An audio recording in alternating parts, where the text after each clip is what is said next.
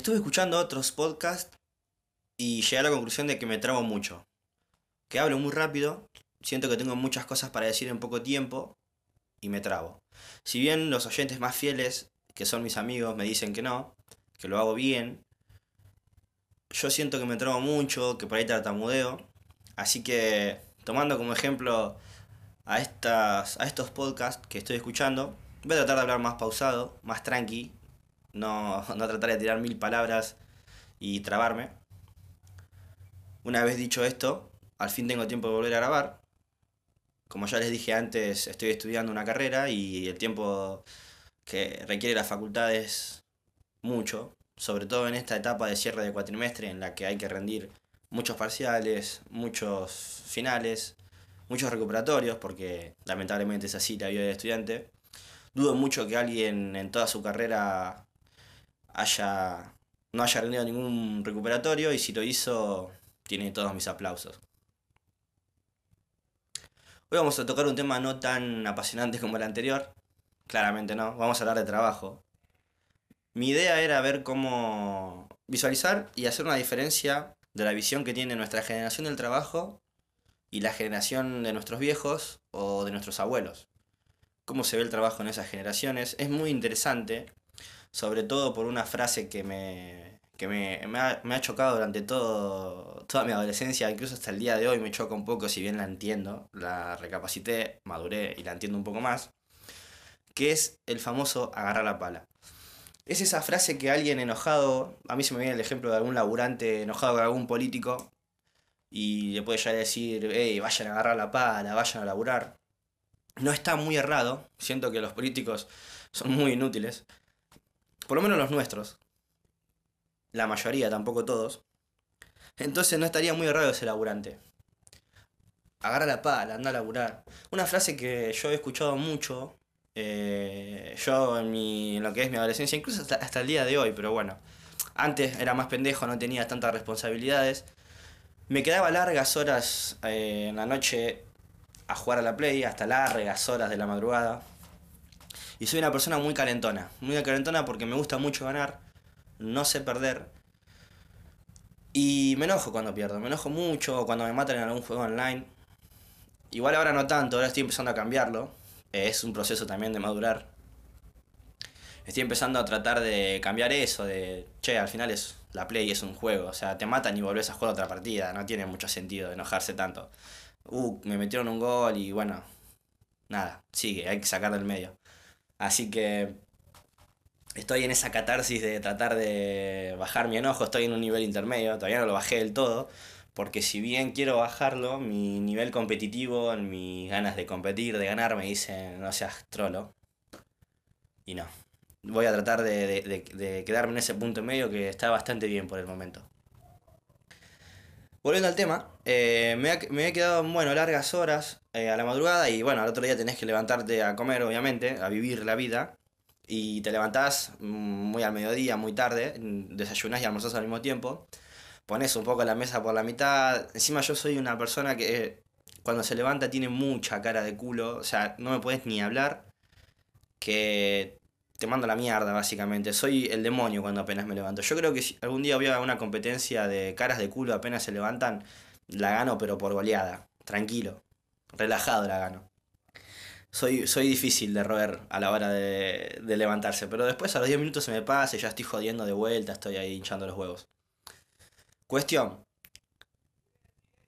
Todo esto genera que, bueno, nada, pones ahí la mesa por la mitad, te levantas tarde, qué sé yo, tenés tu preocupación, o por lo menos en ese momento la mía era la Play, más de Pendex. Y mi viejo por ahí soltaba un, ¿por qué no agarras la pala y vas a arreglar el patio? Y te preocupás por eso. Y siempre me chocó porque, sobre todo cuando no la entendía la frase, porque onda, ¿qué onda? Agarro la pala y de repente soy una persona inteligente que que tiene los horarios acomodados, que es productiva, que... ¿Entendés? No, no, no, no la cazaba mucho. Obviamente después con el tiempo la fui agarrando la mano a esa, a esa frase y la fui entendiendo un poco más. Va, digamos, trata de decirte como... Bueno, por lo menos así lo interpreto yo. También hay que ver cada caso.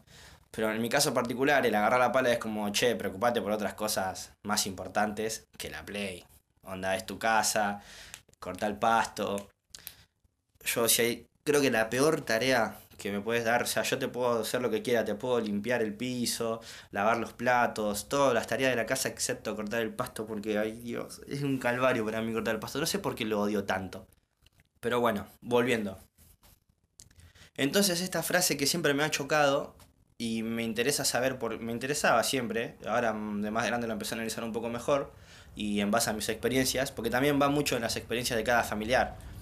Eh, yo siempre, toda mi familia siempre fue de laburar, por lo menos de, lo que yo conozco, pero sí, básicamente.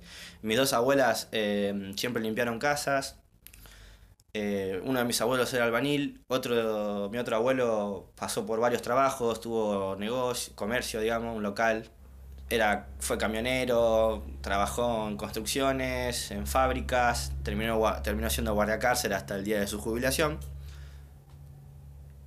Mi papá, mi papá eh, no terminó la secundaria y cuando decidió dejarla, obviamente, con razón, mi abuelo le dijo, bueno, es tiempo de que vayas a trabajar. Porque vas a tener que mantenerte, lógicamente, lo que yo creo que hubiera hecho la mayoría de, los padres. Y mi papá tuvo siempre la suerte de encontrar trabajos. Así que hasta, también fue guardia cárcel hasta el día de su jubilación. Tengo un, un papá jubilado de 40 años. Es una historia muy loca, eh, da para hablarla en otro momento. Fue, fue, por una ocasión especial, una ocasión muy triste en todo lo que. en la historia de mi familia, la verdad. Fue por una enfermedad. Ahora está bien, juega a la play con nosotros. Pero bueno, está jubilado a los 40, así que. Siempre fue laburante. Mi vieja quiso estudiar arquitectura y mis abuelos no pudieron bancarla, entonces ya cuando terminó el secundario se puso a trabajar, antes no había carreras como hay ahora acá en Junín. Entonces toda mi familia siempre fue de laburar. Y yo estoy seguro de que las generaciones anteriores, padres y abuelos, siempre han visto el trabajo como... Bueno, repito, depende de las experiencias, pero acorde a las experiencias, porque yo estoy seguro que, por ejemplo, a mi abuelo, de todos los trabajos que tuvo, no creo que le haya gustado mucho la mayoría, quizá alguno más que otro. Eh, yo estoy seguro que a, mis viejos, a mi viejo no le, no le gustaba trabajar de guardia cárcel, pero eh, la finalidad de todo esto es la comida, es la plata, eh, la economía. En el sistema en el que vivimos, si no tenés plata, te morís, básicamente. Y es lo que está atacando y bastardeando mucho a la sociedad en este momento de coronavirus. El tema de no llegar a fin de mes, no tener plata para darle de comer a tu familia, eso te destruye, pero te destroza completamente. Y creo que a las generaciones mm, de nuestros viejos y nuestros abuelos eso le puede afectar más que a las nuestras. Porque ya desde siempre han tenido el trabajo como, como elemento de que te, o sea, te dignifica. El trabajo como que te dignifica, te da, la, te da la comida y lo importante es que vos tengas plata a fin de mes. Eh, o sea, en general siempre es lo importante, en toda la economía, obviamente, pero bueno, yo creo que nuestra generación sabe valorar algunas otras cosas, también por las posibilidades de, de, de o sea, los nuevos trabajos que surgieron en, en, cuanto a las redes y todas esas cosas, hay una amplia variedad de trabajo para nuestra generación que antes no había. Estudiar en una facultad te da la posibilidad de poder trabajar el día de mañana lo que te guste. De hecho, hasta podés descubrir que te gusta ser youtuber, por ejemplo, y ponerte a grabar videos y poder vivir de eso si te va bien. Y antes era imposible eso. Antes, si vos no querías estudiar, tenías que ir a buscarte un trabajo de lo que sea. Te guste o no te guste, tenés que trabajar y tener plata. Y yo lo entiendo mucho, porque obviamente tuve experiencias laborales, tuve varios trabajos en lo que va en, mis 21 años, casi 22 de vida, además de estudiar. Y no hay nada más lindo que tener tu plata y poder gastarla en lo que vos quieras. Poder salir al boliche. Más si es una persona que te gusta salir como a mí, a mi papá le encantaba salir, entonces podés gastarte la plata y no tenés que pedir a nadie, podés darte tus gustos. Entonces yo estoy seguro que las generaciones anteriores eh, veían el trabajo, o lo ven incluso hasta el día de hoy, como algo sufrimiento. Mi papá, por ejemplo, ha estado también en el ejército y nada, tiene experiencias de, de trabajo que son trabajos que requieren mucho esfuerzo físico, eh, pasar frío. Entonces, si vos le vas a preguntar a él y te va a decir, y la vida es eso, es laburar, eh, que te caiga una helada en el lomo, como dice él, y laburar, o laburar al rayo del sol. Mi, mi abuelo se construyó la casa, la construyeron ellos, y mi papá fue uno de los que más ayudó de los hermanos. Y entonces te va a decir, y laburar al rayo del sol, y eso es, eso es trabajo, eso es laburar, y, y, lo que no estoy, lo que no estoy de acuerdo yo es que eso puede ser más, sumar de alguna manera más que, por ejemplo, justamente ser youtuber o trabajar en una oficina. A ver, el laburante es la persona que saca el país adelante, sin lugar a duda es la persona que más respeto de toda la sociedad, porque hace sacrificios bastante importantes para poder tener eh, una economía estable en su familia. Pero tampoco hay que, hay que menospreciar a los otros trabajos o decir que el esfuerzo de un albañil vale más que el trabajo de un administrador de empresas, por ejemplo. Yo, yo tengo esa visión. Si bien yo entiendo que por ahí el, el albañil o alguna persona que labure de, algo que requiera mucho esfuerzo físico, directamente de algo que no le guste, por ahí tuvo que hacer eso porque no le quedaba otra alternativa. Entonces es, más que respetable que vos estés bancándote algo que no te gusta para tratar de sobrevivir porque simplemente no tuviste otras oportunidades. Eso, eso que quede bien claro.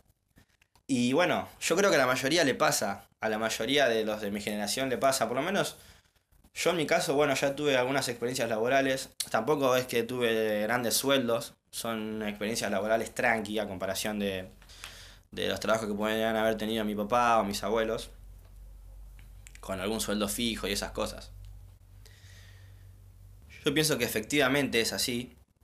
Eh, que las generaciones anteriores ven el trabajo como un sufrimiento, como algo más. Como que hay más posibilidades de que encuentres un trabajo que no te guste que el que te guste, y nosotros tenemos otras posibilidades. Esto también me recuerda a un tweet que leí hace muchísimo, que es que la generación de nuestros viejos va a ser la última en tener su casa propia. Nosotros vamos a vivir siempre de alquileres. Y un poco de razón, un poco bastante de razón tiene.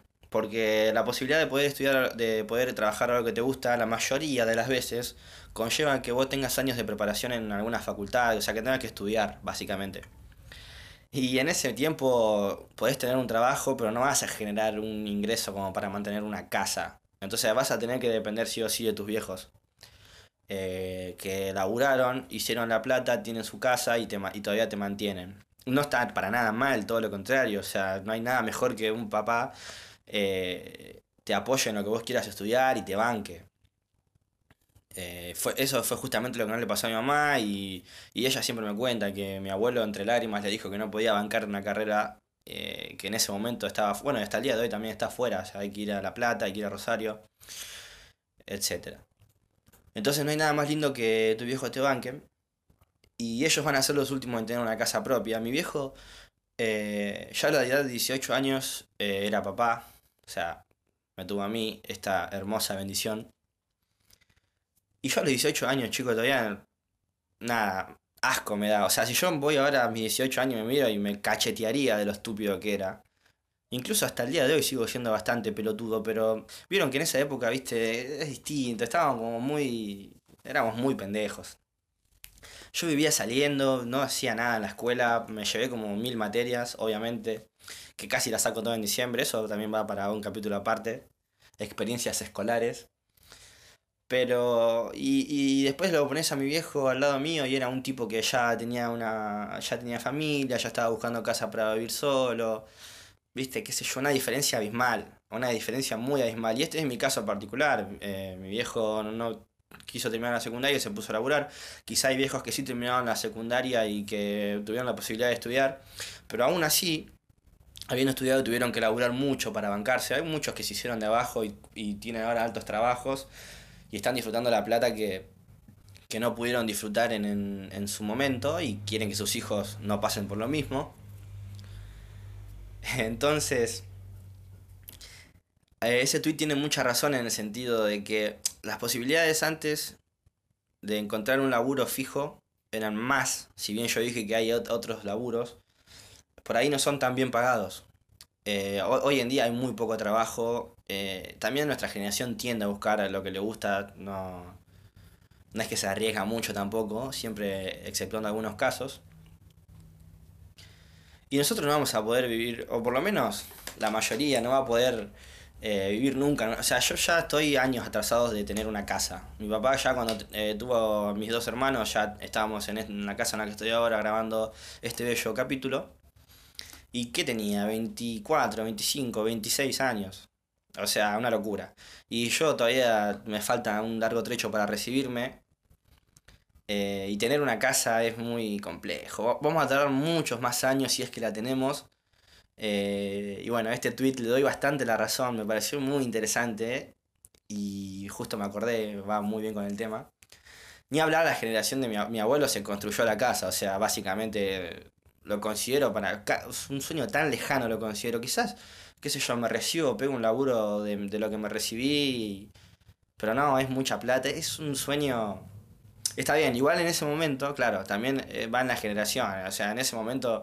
Eh, el sueño el, el, sueño estándar de una persona era formar una familia, tener una casa, tener hijos y ya está, laburar Hoy en día por ahí nosotros aspiramos a cosas distintas, no todos quieren tener hijos, no, a, todos les interesa tener una casa, con alquilar algo tranquilo, les basta, es muy amplio. Pero al fin y al cabo le, le doy un poco la razón al tweet. No, no tiene nada de malo, de hecho, está bien aclararlo, eh, tener o no tener una casa, así como, o sea, no vivir del alquiler, básicamente. Pero bueno, es un tweet al que le vamos a dar la razón desde mi punto de vista. Y una vez dicho esto, me gustaría pasar a contar unas experiencias laborales. Pasé por varios trabajos, los vamos a contar. No, es, es, el primer capítulo que no estoy no tengo mi librito en el que apunto las cosas. Yo sé, me hago un punteo, ¿no? Lo que voy a decir, ¿no? Pero me anoto, por ejemplo, en, en este momento hablar de tal cosa y ahí, unos punteitos tranquilos. Este no, este lo quise hacer más que venga de mí. A ver si me sale ese hablar natural y hablar bien que tanto dije apenas empecé, sin, sin estar mirando ningún punteo ni nada. Entonces, me gustaría pasar a contar unas experiencias, voy a contar los trabajos que tuve. Empecé trabajando, mi primer trabajo apenas terminé la secundaria y ya empecé la facultad, en una fábrica de resistencias. Ahora les voy a pasar a explicar bien qué es. Después, me hice promotor de viaje de egresados. Eh, trabajé como ayudante de mecánico trabajé y trabajo, se podría decir, aunque ahora está todo parado, en una barra móvil de tragos. Y estuve trabajando en un bar hasta hace muy poco. Esos cinco trabajos me parece por el momento. Ah, también, bueno, bueno, pero esto no cuenta como trabajo. Vendí zapatillas en un momento, toda una cosa muy extraña. Eh, y cobraba una comisión bastante triste. Me quisieron meter en Amway. Ah, eso también.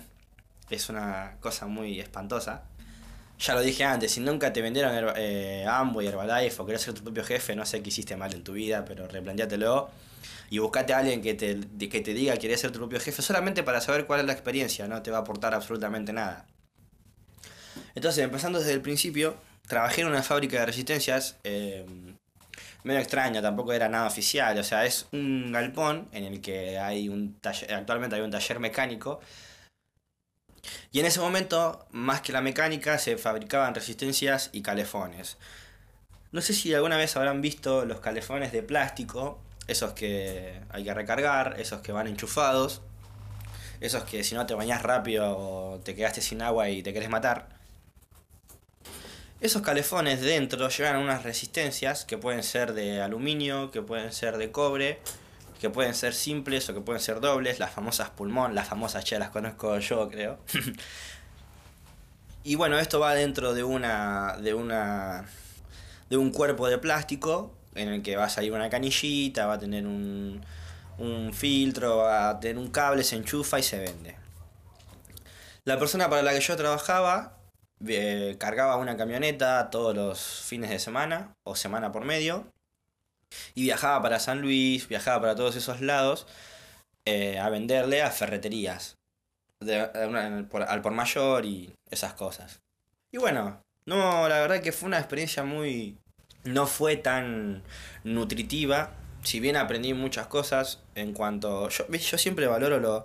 Pasa que soy una persona que le gusta mucho hablar con, con las personas grandes. O sea, yo pasaba horas y horas. Incluso, bueno, ahora no por el coronavirus, pero a día de hoy paso horas y horas hablando con mi abuelo. Eh, soy fanático de cuando te cuentan sus experiencias. O sea, amo, amo que cuenten sus experiencias. Porque son una Biblia, son una Biblia. Vivieron muchas cosas.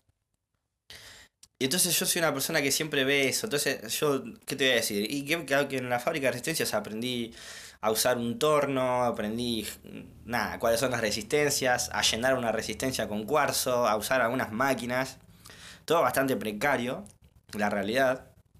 Es trabajo, trabajo en serie, creo que se le dice. Ustedes imagínense que había que hacer mínimo mil resistencias por semana, o algo así, y cada. y todas estas resistencias llevan un proceso distinto. Por ejemplo, primero hay que cortar el caño, bueno, eso es lo más fácil. Eh, luego hay que hacerle una rosca con un torno en el que va la tuerca, entonces tenés que ponerla en el torno, hacer la rosca de un lado, dar la vuelta y hacer la rosca del otro.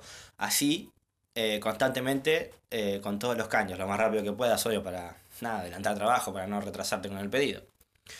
Luego hay que ponerles las espiras, que es lo que hace que, me encanta que ahora hablar de, física, eh, hace que los electrones se muevan, que, que, se trasladen por el cuerpo de la resistencia. ¿Qué términos? Eh, eso hay que estirarlo, es como, bueno, básicamente es una espira, vendría a ser una especie de resorte, que no es un resorte. Eh, eso se estira y después se estira a la medida de la, del tubo de la resistencia, hay que ponerlo adentro, hay que ajustarlo con un martillo. después hay que llenarlas, después hay que taponarlas, después hay que doblarlas, después hay que cortarle los palillos, después hay que poner los, los, pivotes y después hay que poner las tuercas, las arandelas, después hay que Em, atarlas, venderlas, ganar plata, comprar las cosas y hacer todo de nuevo. Entonces es un trabajo en el que nada, eh, aprendí lo que es el trabajo en serie, usé un par de máquinas, eh, con el tiempo fui agilizando un poco las manos. Pero era, es muy lindo porque era ir al taller y a, la mañana, viste, con el frío y te calentabas en la estufita mientras tomabas unos mates, hablabas ahí con la gente también, experiencias. Em, para que yo trabajaba en sus, en sus tiempos de oro corrían moto, motocross. Entonces se, hablaba mucho de motos, se hablaba mucho de, experiencias viejas. De vez en cuando se comía un asadito, se tomaba unos vinitos. Íbamos a hacer previa cuando salíamos a esa fábrica. Eran muy, eran tiempos muy lindos. Yo la verdad que los valoro mucho. Y bueno, nada, adquirí esa experiencia. Se pagaba poco, obviamente. Pero yo tenía plata para el fin de semana dármela en la pera que en ese momento era mi finalidad, no romper los huevos a mis viejos. Ya estoy estudiando en la carrera, bastante que me mantienen, que me dan de comer, que tengo donde dormir. Bueno, estaría bueno no, no, pedirle plata. Aparte me da, ya como que me daba vergüenza en sí, porque toda mi secundaria estuve viviendo de ellos. O sea, mientras me pagaban el viaje de Bariloche, yo les decía, hoy es los últimos fines que salgo hasta el viaje. Y así estuve como un mes saliendo. Entonces uno después siente culpa porque empieza a ver y a valorar el esfuerzo que hacen los viejos, sobre todo los míos que son laburantes, no, no hay un gran sueldo, así que ya me daba vergüenza pedir la plata. Entonces me vino muy bien, tenía plata para el fin de, ya me estaba poniendo de novio, así que tenía plata para para regalarle. Mentira, después seguro escucha esto y me dice, mentira, rata, nunca me regalaste nada. Bueno, los chocolatitos, se entiende. Cuestión. Después de esto, al toque me hice promotor en, en una empresa que ya dije, no, no tiene sentido. Pero capaz lo corto, ojo que capaz lo corto, voy a ver cómo quedó. Me hice promotor en una empresa de viaje de egresados. Eh, un trabajo que considero, el, creo que es el peor que tuve, es el menos digno que tuve eh, aunque parezca mentira, después de, de, meses reflexionándolo, es el peor trabajo que tuve. Es nefasto. Primero que no te tienen en cuenta, ni siquiera saben que existís en la empresa. Vos vas a una puerta, te pones a hablar, encima es lo peor, porque a medida que pasa el tiempo, ustedes piensan que hay gente de 30 años que se pone a hablar con pendejos de 15, 16 años, a hacerse el pendejo, o sea, es horrible por donde se lo mire. Yo en, ese momento tenía 18, 19, 20, o sea, estaba ahí medio que zafaba, ya, ya era un ridículo, pero dentro de todo no tan ridículo. Entonces te ponías en la puerta de la escuela, tenías que estar ahí primereando a los pibes antes que tu competencia. Eh, tenías que, que Es un trabajo en el que se miente muchísimo. En el que se miente muchísimo. Te pagan una comisión pedorra por, por, por escuela que vendas. Eh, por cada chico te dan una comisión. por cada cabecita que vos sentás en el micro te daban una comisión. Yo no sé si en ciudades grandes funcionará otra. Capaz que en ciudades grandes funciona mejor, pero yo no entiendo cómo hice, la verdad, para entrar y estar eh, tanto tiempo. Creo que estuve dos años metido en esto. Eh, muy triste. Tenés que estar todo el tiempo ahí insistiendo a los pibes, bancándote que por ahí son pibes, boludo. O sea, ¿qué puedes esperar? Yo eh, estoy seguro que cuando a mí me fueran a vender un viaje de asado, seguramente boludía algún promotor. Eh, tenés que estar ahí rogándole atención, haciéndote el canchero, tratando de hacerte el pendejo, el que entendés su jerga. Tenés que estar insistiéndole, hinchándole los huevos. Por... Tenés que estar en un grupo de WhatsApp en el que van a llover millones de mensajes mientras estás en una clase de contabilidad en la facultad. Tenés que ir a las reuniones, tenés que hacer un montón de cosas por muy poca plata, que no, no tiene sentido, la verdad. Pero bueno, la esencia de todo esto en realidad está en ir a coordinar, o por lo menos eso creía yo. Igual lo sigo creyendo un poco, pero hasta ahí. Ahora le voy a explicar por qué. Resulta que, que cuando voy a coordinar mi primer viaje de egresados, hay que, hay que hacer un montón de papeles antes, eh, en los cuales requieren mucha plata, requieren firmas de escribanos. Y, entonces tenés que poner una plata, una plata extra. Todo sale de tu bolsillo, a la empresa. Por lo menos acá, en mi experiencia, estoy hablando de mi experiencia, la empresa no cubre nada entonces ya de entrada tenés que hacer una inversión bastante importante que no, no me gustó.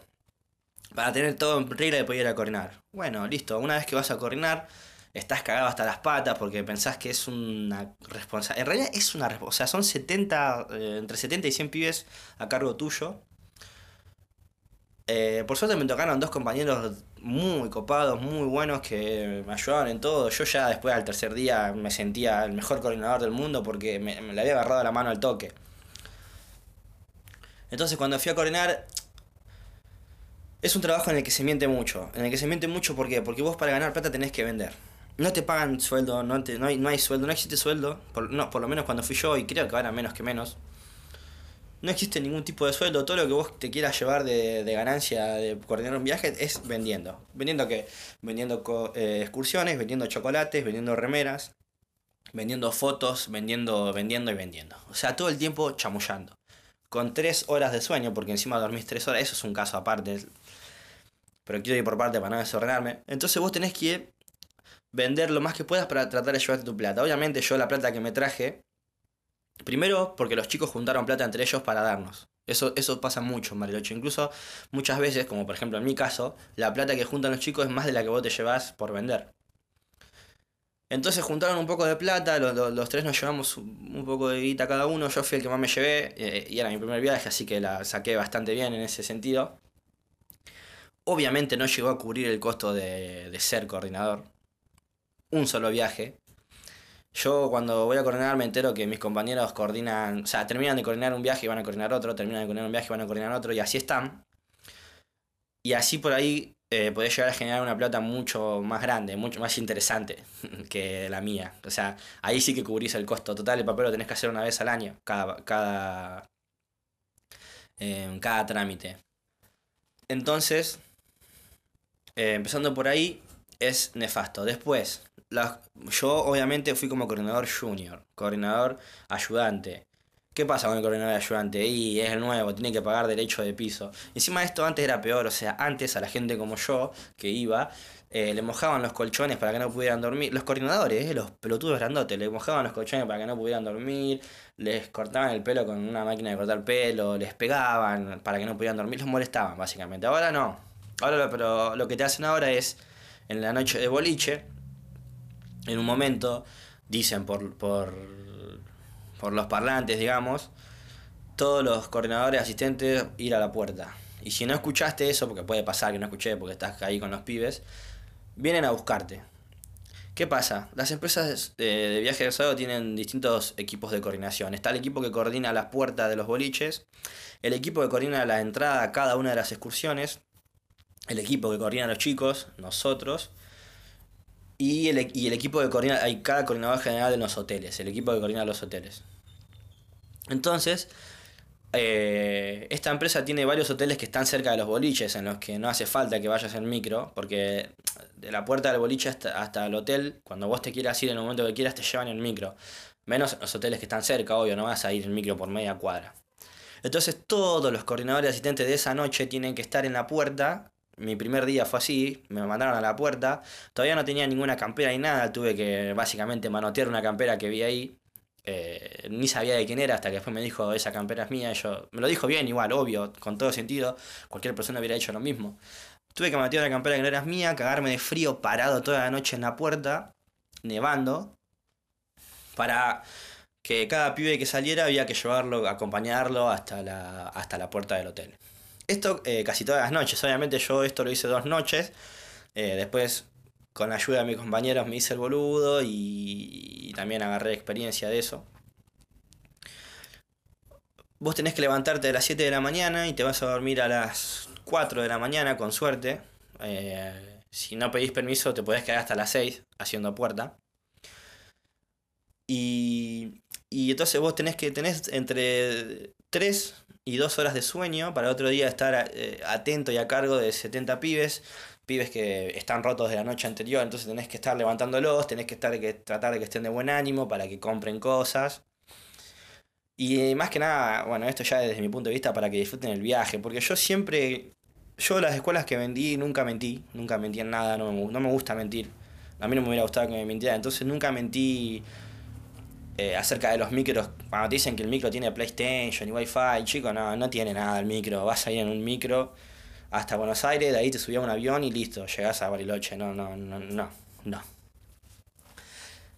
Lo mismo pasaba allá, o sea, mi finalidad era, era tratar de hacerle a los chicos el viaje lo más eh, ameno posible, o sea, hacerlos disfrutar desde mi punto de vista, hacerlos reír, acompañarlos. No, no fui con el objetivo de vender o sea, hay, los coordinadores ya con experiencia saben que van a se hacen los buenos y tratan de vender lo más posible y les va bien incluso.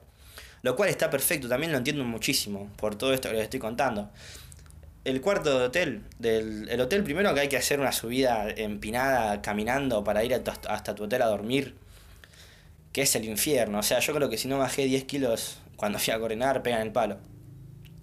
Hay comida, quinta comida, eso justo lo agregaron el año en el que viajo yo, porque antes me entero que no había quinta comida para los coordinadores. Tenés, estás cagado de hambre y cagado de sueño al mismo tiempo. lo que hacíamos nosotros, esto es muy triste y de gordo, pero lo hacían todos, literalmente lo hacían todos los coordinadores. Agarraban, tenías pizza, hamburguesa, después venían los panchos. Agarraban un pedazo de pizza, abrían la hamburguesa, ponían la pizza, cerraban la hamburguesa ahí adentro. Agua o coca, lo que haya, y a dormir. A dormir. Las piezas hay cuchetas, colchones en el piso y solo una cama de una plaza y media. Colchones de una plaza en el piso, o sea, yo dormí, igual yo también la saqué barata porque dormí una noche en una cucheta. Me, después me entero que esa cucheta era de un vago, así que me termino durmiendo en un colchón en el piso. Y después, el que estaba durmiendo en la cama de una plaza y media, justo yo estaba descansando en la pieza y me dice, agarrate esa cama, te lo recomiendo. Y fui ahí y dormí el resto del viaje como un rey en la cama de una plaza y media. Pero en un momento, en el día que yo duermo en el piso, las piezas son como para cinco, y exagerando. Éramos nueve en la pieza, éramos nueve personas en la pieza porque eh, a la hora de distribuir las piezas de los coordinadores, no sé quién se equivocó, tampoco le dan mucha bola, o sea, te toca una pieza al azar y justo esa pieza estaba llena. Éramos nueve coordinadores que al otro día teníamos que estar atentos a los pibes, a que ninguno se muera, básicamente. Durmiendo todos apretados dos chicos tuvieron que dormir juntos en un colchón de una plaza. O sea, descansar, yo, no sé si cómo hicieron para dormir, la verdad. Es, todo muy precario, muy triste. Entonces, es el peor trabajo que tuve. Porque vos vendés prestigio, vendés el mejor viaje de egresados del mundo y al final es una cagada como te tratan a vos. Porque te tratan como el ojete. También tuve la, la mala suerte de chocarme con un pelotudo coordinador general que me cagó pedos por no me acuerdo qué boludez de la mochila, de una manera horrible, muchacho, de una manera horrible. Y, si te le plantás, que era mi sueño, pero no pude, si te le plantás, los vagos te, te, no, no te, te mandan a tu casa o te hacen la vida imposible, no te dejan que cobres, son muy jodidos. También, este coordinador general, eh, una vez estaban con otro coordinador de los pibes, o sea, de los chicos, hablando de fútbol, eh, uno de la Rosario Central y otro de Newells. Y no sé qué le dijo el, chico este de Rosario Central y este pajero coordinador general, aprovechándose de su autoridad, le dijo, bueno, vamos, sacate la campera, la campera de atrás, sacate la campera, vamos y, nos, y vamos y nos cagamos a trompada y no sé qué, a mí no me falté el respeto porque te mando a tu casa y fue horrible. O sea, ahí, ahí entendí la mierda de los que están más arriba en, en ese tipo de trabajos. Pero bueno, las experiencias con los chicos no, no, faltaron. Eh, yo tuve la, la particularidad de coordinar, de coordinar eh, a una chica con síndrome de Down. Eh, obviamente al ser de Junín yo estaba todo el tiempo con ellos. no, no, por ejemplo, a la, a la aerosilla no iba a subir, entonces iba a hacer excursiones aparte. Y como les dije, soy de valorar mucho las charlas. Y obviamente charlé mucho con, con sus padres, charlé mucho con ella. Eh, nos, llevamos muy bien durante todo el viaje. En un momento del viaje, en la cena de velas, hay un artista en el que está haciendo como un stand-up y después se va a un, a un mambo medio triste. Y en un momento dicen, le dice, bueno, ahora ya estaban todos los chicos moqueando porque el, el artista te lleva esto les dice, bueno, ahora vayan y abracen a la persona que hizo que este viaje sea especial, que los acompañó, no me acuerdo bien qué, qué onda.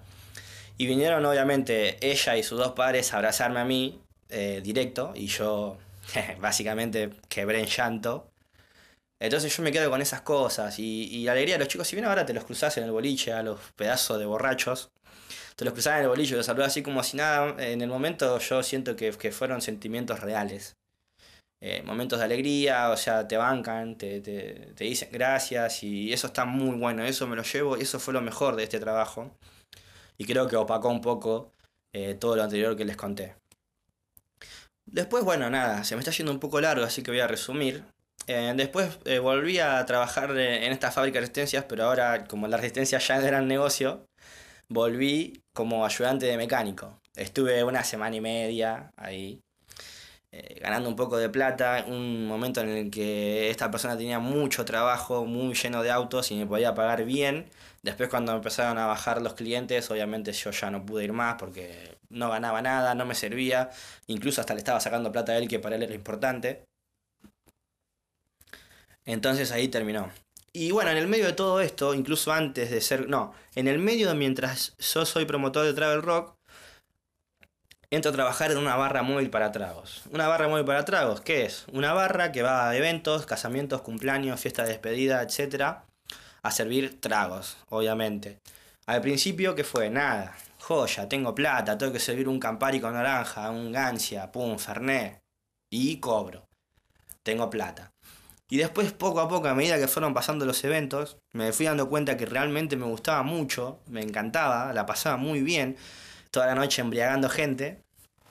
Y descubrí que fue, que es lo que realmente me gusta. A día de hoy me encanta muchísimo ser bartender. O sea, estoy a punto de terminar el curso de bartender, ya me estoy básicamente profesionalizando de alguna manera. Eh, me puse a perfeccionar todas las técnicas, a ver cómo se hacen los tragos, las herramientas, tratar de comprarme las cosas. A día de hoy me gustaría mucho el día de mañana tener mi propio bar, es como un sueño, vamos a ver qué pasa descubrí lo que realmente me gusta, que es preparar tragos, ser bartender. Hay muchas experiencias, voy a contar una sola de estas. Fue en un casamiento, esto se ve mucho en los eventos, porque hay mucha gente, uno se queja por ahí de los pendejos que te roban la bebida, ¿viste? Son pibes, están viviendo la adrenalina de ser pibes. Me ha pasado en el que me han querido robar los enganchos, les digo, chicos, no sean pelotudos. Obviamente soy muy calentón porque siento que una falta de respeto, pero tampoco te puedes enojar tanto con un pibe. Entonces le decís, dale, no seas boludo, ¿qué haces? Deja eso ahí. Me quisieron robar una vez y no lo lograron, los enganché, pero ya me habían robado un licor, eh, un azul curacao, que lo terminé encontrando atrás de unas plantas lleno, porque obviamente eso no se, o sea, no lo puedes combinar con nada, es un licor que va, acompaña otras bebidas. Entonces encontré ese licorcito y ahí esa noche esa fe de, un, mal gusto. Pero sí, una vez en un casamiento muy importante, el 25 de mayo, una persona. Eh, en los eventos, usualmente, cuando se pasa de la recepción al salón, eh, es nuestro tiempo de descanso, porque nosotros estamos recibiendo a todos los invitados con tragos de aperitivo y después hay que pasar las cosas a la barra eh, en adentro del salón, porque casi siempre es una carpa, un salón y nosotros estamos afuera en la recepción pasamos adentro las cosas, nos acomodamos bien, pero ese es nuestro tiempo de descanso. O sea, no es que apenas termina la recepción pasamos. Hacemos un descanso, esperamos a que ellos se acomoden en las mesas mientras se sientan y se pueden hablar un poco. nosotros comemos algo de lo que sobra de la recepción, porque eso es lo más lindo de ir a los eventos. O sea, no es lo más lindo, pero es una de las cosas más hermosas de ir a los eventos, que es comer la comida de la recepción. Y entonces esta persona viene haciéndose el... Era, era un tincho. O sea, no me gusta hacer apología al odio de clases, pero soy muy hater de la gente con plata que se hace la linda y este era un tincho muy pelotudo. Vio que estábamos descansando y comiendo y viene y me dice, dale, servime un whisky. Pará, amigo, estamos. Dale, servime un whisky, un whiskycito, un whisky ahora, acá nomás. Encima, bueno, no, no voy a entrar en, en tecnicismos de bebida que se me hace muy largo. Encima se hacía langa, dale. Servímelo acá nomás. Flaco, pará que ahora estamos descansando. En cinco minutos pasamos adentro y te sirvo todo. Me miró con una cara de ojete y se dio vuelta y se fue para el salón, obviamente. Yo ya, ahí ya estaba como. Ya, ya lo había fichado, ya lo había fichado. ¿Qué te iba a decir? Vos me venís y me hablas mal a mí porque yo estoy trabajando en una barra. Soy una persona igual que vos, o sea, no, no entiendo a qué va ese desprecio. Que lo capté muy rápido. Empezamos a pasar las cosas, ya había pasado, bueno, terminamos de comer rápido, obviamente tampoco es que nos sentamos a comer como unos invitados, o sea, comemos rápido y, y seguimos. Pasamos todas las cosas dentro del salón, empezamos a pasar, a pasar, a pasar, y en un momento yo voy cargado, llevo el, el, container del hielo, las palitas, unas botellas, qué sé yo, y lo veo al tipo muy pancho sirviéndose él mismo whisky en la barra. Claro, ¿para qué? O sea, ahí fue como que me prendí fuego. O sea, si hay algo que detesto es que siendo bartender me toquen las cosas, me toquen las bebidas y se agarren y se sirvan solo, sin pedirlo al menos, porque si por ahí me lo pedís Che, mira, disculpate, veo que estás re. Estás con mucho trabajo. ¿Me puedo servir Fernet? Obvio, amigo, te puede servir Fernet. Te puede servir whisky. Pero este enfermo agarró las cosas y empezó a servirse solo. ¿Para qué? Apoyé todo así nomás. Y me le paré. Así nomás. y me le paré de frente. Esto, esto no se hace en realidad. Después me arrepentí un poco porque si yo me dejaba llevar por un cachito más de mi impulso, lo llegaba a empujar o algo, se armaba alto quilombo y, y es recontra, remil poco profesional hacer eso, arruinar la fiesta así. Entonces me calmé, o sea, no me calmé, estallé, pero la, la pensé dos veces. Me le paro de frente y digo, Flaco, te dije que te seríamos nosotros, no podías esperar dos minutos a que terminemos de pasar. Dale, dale, correte, correte, se hacía lindo. ¿Para qué? Me le paro más enfrente y te digo, ahí ya corte para pelear. Y le digo, hey, te estoy hablando a vos, amigo, ¿qué te cuesta esperarme eh, dos minutos a que venga a agarrar las cosas? Y ahí cuando se empezaron a dar vuelta un par de invitados, el vago no me miró, no me dijo nada, y entonces ya lo dejé irse, porque no tenía sentido. Era como hablarle a una pared. Entonces nada, mi compañero vino y me dijo qué pasó, y le expliqué, pero que había pasado, ya se pasó. Eh, ahí me calmé, me calmé. Y una señora viene y me pide un Campari con tónica. Y mientras el me dice, che, yo una genia la señora. Yo recién estuve viendo al chico ese que se sirvió whisky. ¿Qué, qué chico pelotudo, qué falta de respeto. Y yo, sí, señora, muchas gracias por notarlo. Pero bueno, nada, le dije, sí, pero bueno, ya está, no pasa nada. A veces son peores que los chicos, le digo. Y queda ahí. Y después la fiesta estuvo genial, muchos borrachos lindos. Eh, se nos quisieron meter atrás de la barra también. Nada, fue una, una, fiesta muy linda. La verdad que ser bartender me ha dejado las mejores experiencias, me encanta, lo disfruto mucho. Hace poco estuve en un bar trabajando. Eh, no era su especialidad los tragos, salían de vez en cuando. Pero bueno, adquirí una experiencia más en el bar, de cómo se manejan los bares con cerveza artesanal y esas cosas. Serví un par de tragos, duré poco por el simple hecho de que por una cuestión de números eh, no me podían pagar. Era más que entendible, pero bueno, el tiempo que estuve estuvo bueno. Conocí más gente. Inventé tragos, hice una carta de tragos. Y nada, muchachos, acá estamos, a la espera. Ahora dentro de poco tengo que rendir el curso para ser oficialmente un bartender. Y esperemos que encontrar laburo pronto de esto. Así que espero, bueno, se me hizo bastante largo. Vamos a ver cómo queda editado. Espero no haberlos aburrido. Esta fue un poco mi experiencia en el trabajo. Cómo ven las generaciones anteriores el trabajo. Y nada, nos vemos en otro capítulo.